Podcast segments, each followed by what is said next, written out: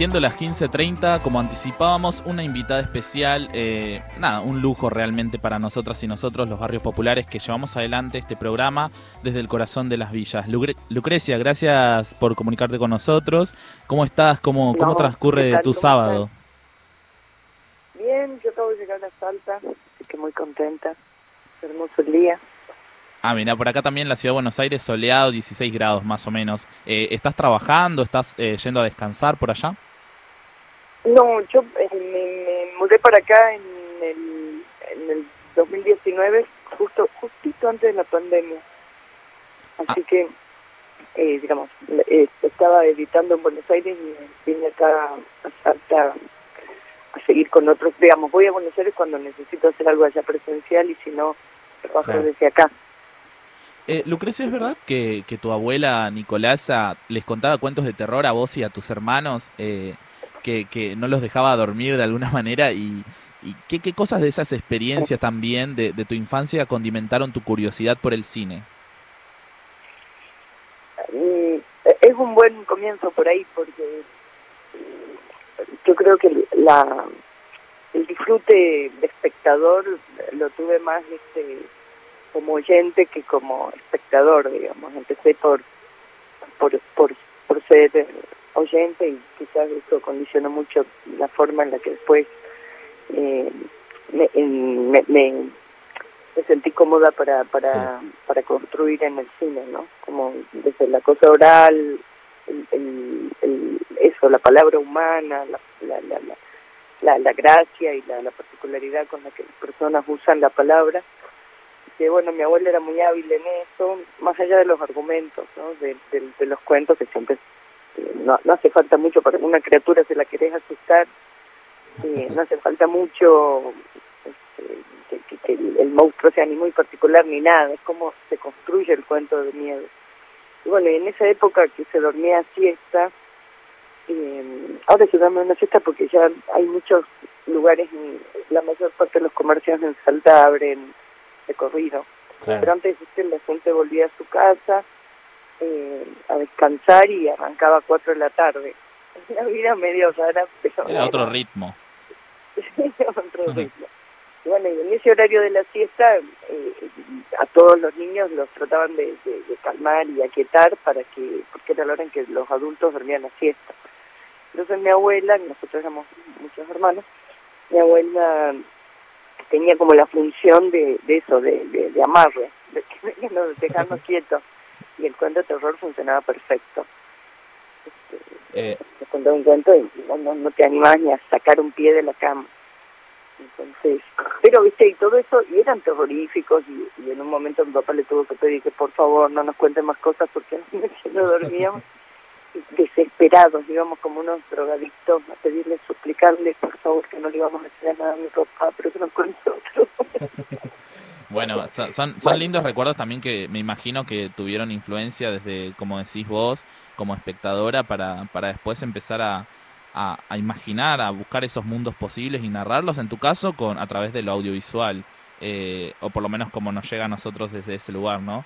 Quería, bueno, hoy, hoy con la tecnología que sigue avanzando, sobre todo con las redes sociales como Instagram y sus historias, los streaming de Twitch, eh, los TikToks, o incluso todo el mundo, que la, la, idea de que todo el mundo hoy tenga un celular, eh, nos hace, digamos, narrar audiovisualmente todos los días a la gente que ni siquiera sabemos cómo se hace una película, por ejemplo. Nosotros que en el día a día tenemos esa posibilidad, narrar todo el tiempo desde lo audiovisual.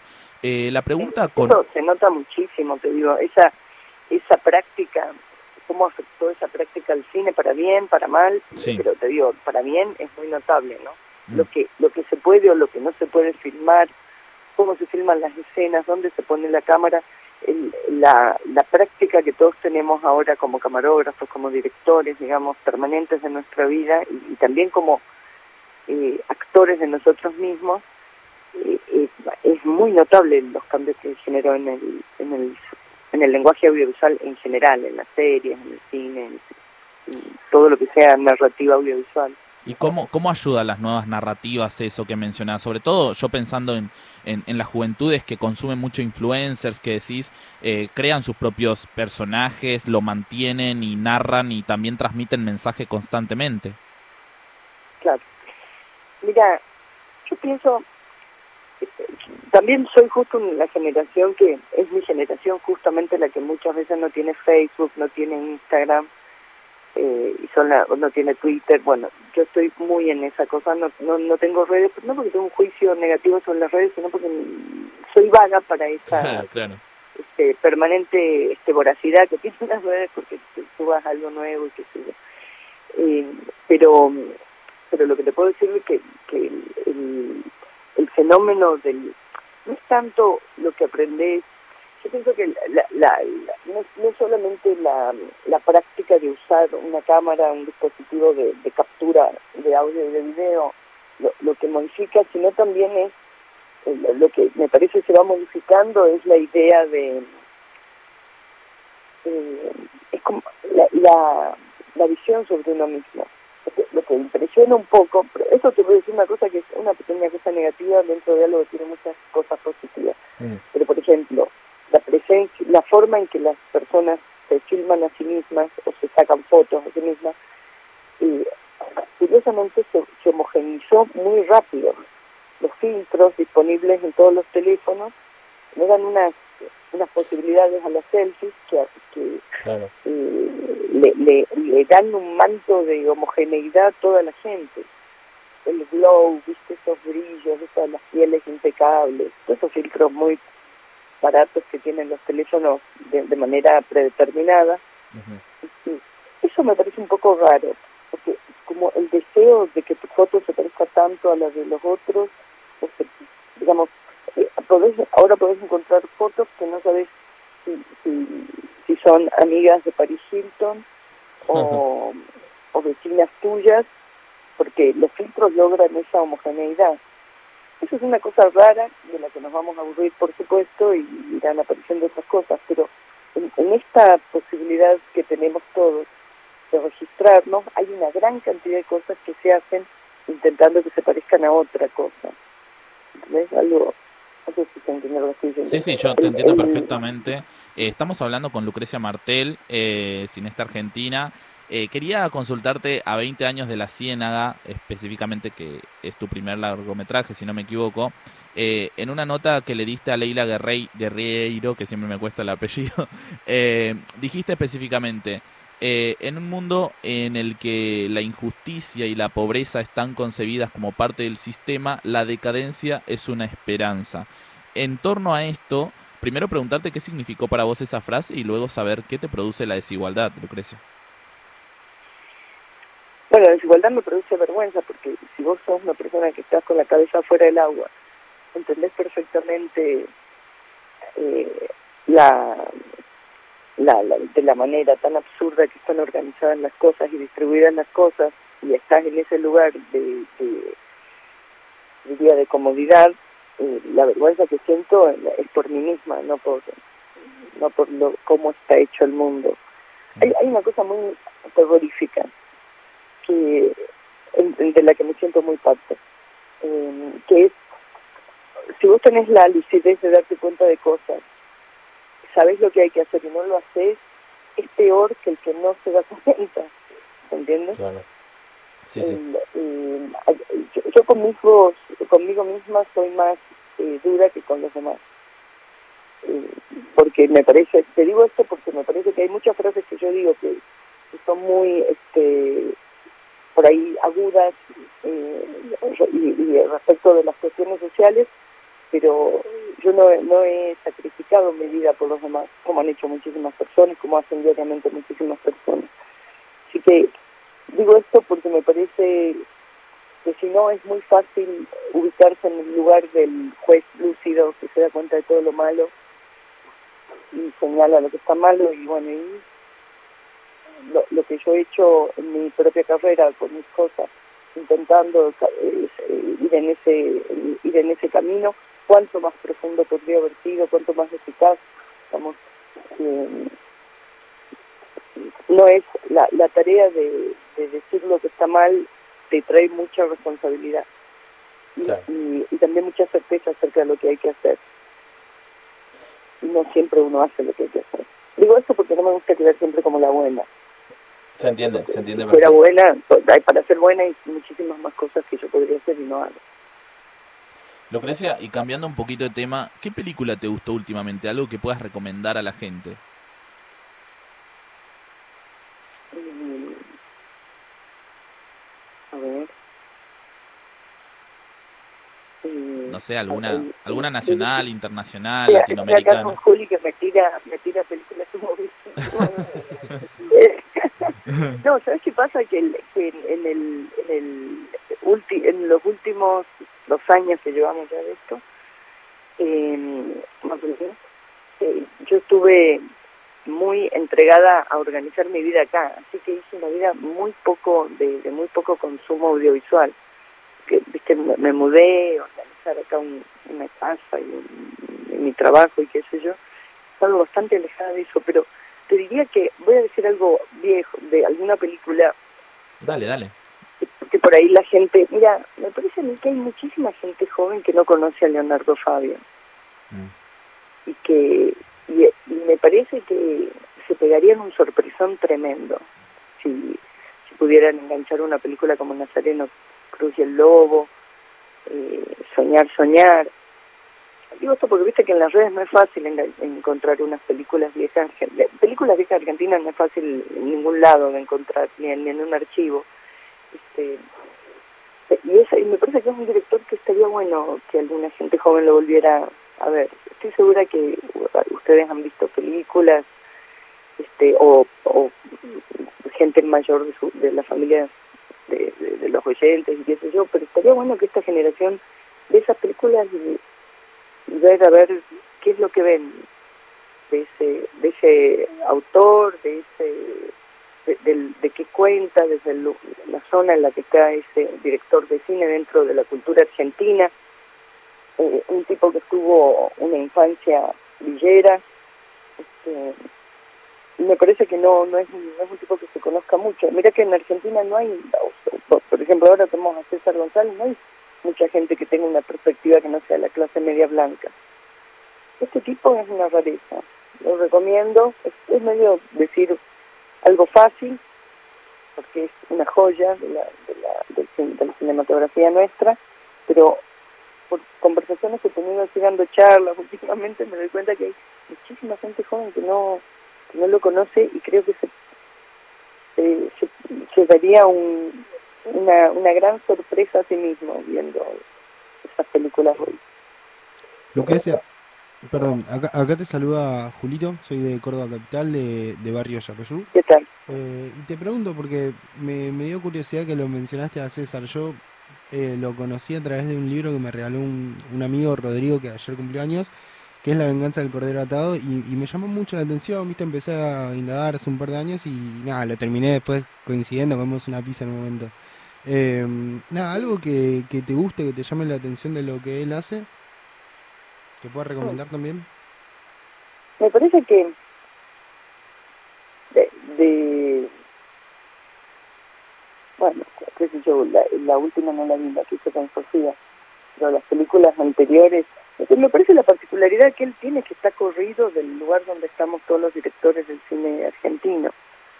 No sé cuánto más corrido desde la perspectiva villera, pero eh, para mí del, están, mira, es decir, ¿qué es lo que hace diferente que un, el, origen, el espacio donde haya crecido una persona y narra audiovisualmente, para decir, hay, este, eh, ¿cuál, ¿cuál puede ser la gran diferencia entre un director villero y otro que no lo es? Y es la percepción del espacio y el tiempo, que de eso se trata el cine. Si, si vos para hacer un trámite a mí me lleva 15 minutos, a otra persona en un barrio le lleva cuatro horas, la percepción de su día, o, si acceder a un servicio eh, que a mí me lleva 20 segundos, a otro le lleva caminar tres cuadras, llenar un bidón, volver a su casa, en fin, eh, eso eh, modifica toda la percepción que tenés del, tiempo y de tu, de tu capacidad de hacer cosas en el día. entonces, la, ese corrimiento, esa diferencia, dice que cuando uno piensa en espacio y tiempo, por ahí va a parecer un poco abstracto, pero esto es muy concreto. Espacio y tiempo es 10 cuadras eh, hechas en colectivo son eh, 15 minutos, 10 cuadras hechas en moto son 2 minutos. Eh, y, y el que tiene una moto sabe cuánto más de su día puede usar venciendo las distancias más rápidamente. Bueno, esas cosas determinan la manera en la que uno ve el mundo. Si, si, eh, si, yo, viviera, por ejemplo, yo estoy haciendo un documental ahora en una comunidad indígena en Tucumán, eh, para esas personas, eh, en un momento que tenían que revelar una foto donde habían sacado, era la foto de la persona que había asesinado a uno de los comuneros, estaba en una foto, en una cámara analógica. Para esa persona obtener la foto significaba te digo porque hicimos el cálculo con Delfín, 36 horas de viaje, 130 kilómetros que tenían que recorrer y probablemente dormir en la estación un día, porque dejar eh, era con de la época en que se revelaban fotos, ¿no? Eh, dejar la foto en un laboratorio, el rollo, y irlo a buscar al otro día, implicaban quedarse a dormir, y si esas personas no tenían parientes en la ciudad de Tucumán, tenían que dormir en la estación, en los bancos. Entonces, eh, y, el, y el otra persona que justamente sale en la foto, que es el asesino de Javier Chocobar, es la foto que nos querían revelar la gente de la comunidad, el, el tipo que está en esa foto, que está con una cámara, lo que él filmó de ese momento, de ese mismo momento en donde, en donde había sucedido el, el momento del crimen, eh, lo tenía instantáneamente en su cámara. Cuando los que escaparon compañeros del que asesinó a, Javier Chocobat escapaban de la comunidad, ya tenían en su cámara el resultado de lo que habían filmado. Entonces, fíjate, para unas personas obtener una imagen eran 36 horas, 130 kilómetros, una noche en otro, fuera de su casa. Para el tipo que fue, disparó, mató y se iba, ya tenía la imagen que había ido con su cámara a registrar. Entonces, eso, eso genera toda una manera de ver distintas las cosas. Y eso, cuando yo digo un director villero, no estoy diciendo este, que va a tener una, simplemente o solamente que va a tener una preocupación, una visión del mundo un poco distinta o, muy distinta por, por el acceso a los bienes, por lo que percibe la sociedad, de la desigualdad, del negacionismo, de la cultura blanca argentina. Todo, es, es mucho más lo que, lo que nos distancia en la posibilidad de entender al otro. Si yo te exijo a vos algo, en base a mis parámetros, todo lo que a mí me lleva minutos, yo te lo exijo a vos, como si a vos te fuera a llevar minutos, es una demencia, que es lo que pasó con quedarte en casa. Si yo digo quedarte en casa, y no tenés posibilidad alguna de quedarte en tu casa aislado, porque necesitas salir a buscar el agua, buscar cosas, que tenés que ir a laborar, por lo que sea, quédate en casa es una frase que tiene validez para una pequeña parte de la población. Tal cual. Eso, Tal cual, Lucrecia. No, nos pisamos acá porque estamos, eh, como en la radio, no estamos pudiendo venir presencialmente, todo virtual por ahora. Eh, la compañera de la Villa 31, Lili, te quería hacer una pregunta. Sí, bueno, comentando un toquecito eh, lo que mencionaba, sí, no se tiene en consideración un montón de cuestiones no que rodean em, nada, las circunstancias, donde uno vive, el tiempo que lo lleva y todo esto que venías explicando. Pero bueno, yo quería consultarte, ¿no? Porque em, también esto, la feminidad está como muy presente en tus obras, en los títulos, bueno, de las mismas también, las protagonistas. Eh, nosotros y nosotras venimos poniendo bastante en agenda y tratando ¿no? de, visibilizar también diferentes casos eh, en el programa y, también en la revista, como en otros medios de comunicación, eh, en las redes sociales, por ejemplo. Em, y uno de esos también es que hoy se cumplen seis meses de la desaparición del chico trans, que este Huel de la Torre, em, que todavía no sabemos dónde está. Eh, la pregunta en concreto que te quería hacer es, ¿por qué pensás no, que se ha llegado a este punto tal en el que se empezó a naturalizar, si se quiere, las desapariciones em, o las mujeres, bueno, y disidencias que, que terminan asesinando, ¿no? ¿Qué reflexión merece esto para vos? Yo, pienso que, dice que ahora, que seguramente hay un fenómeno en, en la cifra que es que ahora la conocemos, que no, no creo que, no sé si ahora es peor que antes. Eh, ahora por lo menos sabemos, tenemos la noticia porque está en la agenda de los medios el, tema de las mujeres en, nuestras este, eh, luchas, porque ahora está en la agenda de, los medios, de los políticos, qué sé yo, eh, porque está en la agenda de toda esta gente, porque hay una lucha, hay un montón de gente, de mujeres y de, no binarios y de todo lo que no entra dentro del, pequeño marco que permite la sociedad, este, luchando por nuestros derechos y qué sé yo. Yo pienso que ahora nos, enteramos probablemente más, pero pensá esta provincia. Mira, yo soy de Salta. Eh, la, la, la, la samba que se llama que le dicen el himno de Salta, que es la López Pereira, eh, es un tipo, escrita por un tipo que asesinó a una mujer. Es, un tanto un femicidio, en donde los celos y no sé qué justifican la poesía, el dejarlo de este tipo que es el que la mató. Ese es el himno, digamos, yo creo que por suerte ahora no pasa, no pasa eso, que un tipo que asesinó a una mujer haya escrito una canción, yo no digo prohibirla, pero por lo menos discutirla, conversarla en las escuelas, porque las cantan en todos los fogones.